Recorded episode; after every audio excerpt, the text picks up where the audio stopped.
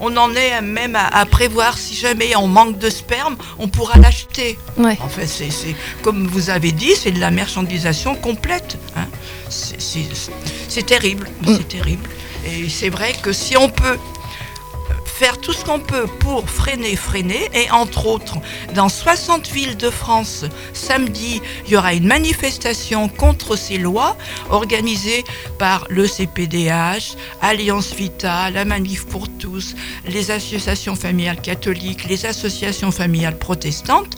Il faut vraiment participer, dire, euh, faire entendre notre voix pour dire non, c'est inique, non. Et puis, et puis nous sommes des électeurs, donc normalement, euh, si on est nombreux à protester, euh, ça doit porter ses Ouais. fruits. Notre voix, elle- notre voix elle compte. Malheureusement, l'entretien il sera diffusé qu'à partir de lundi. Mais euh, mais c'est vrai que c'est important de rappeler qu'en effet samedi, donc quand vous allez entendre ce- cet entretien, eh bien on sera déjà la semaine euh, la semaine d'après. Mais c'est important de se mobiliser dès maintenant et jusque- jusqu'en janvier en faire, de lancer des actions comme par exemple écrire aux députés comme euh, Jean-Luc Tabayou l'a fait. écrire aux députés, à- à- aux sénateurs, à, à tout le monde pour les informer parce que et, ils ne se rendent peut-être pas compte des, des détails importants.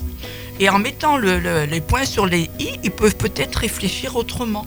Ouais. Donc euh, il faut vraiment bouger, bouger avant janvier. Ouais. Ouais, c'est vraiment, vraiment important parce que la vie, c'est crucial. C'est pour ça qu'il faut lutter encore plus, Mm, parce que ce sont des crimes. Ouais. Il faut dire les mots, euh, utiliser les bons mots. Puis euh, si euh, la France fait ça, eh bien il y a d'autres pays qui vont suivre. Ce que vous dites me rappelle que j'ai entendu qu'en Allemagne, ils ont moins d'avortements. Ça Mm. diminue. Ils en ont 100 000 et quelques. Alors qu'en France, nous, on augmente. On en a plus de 200 000.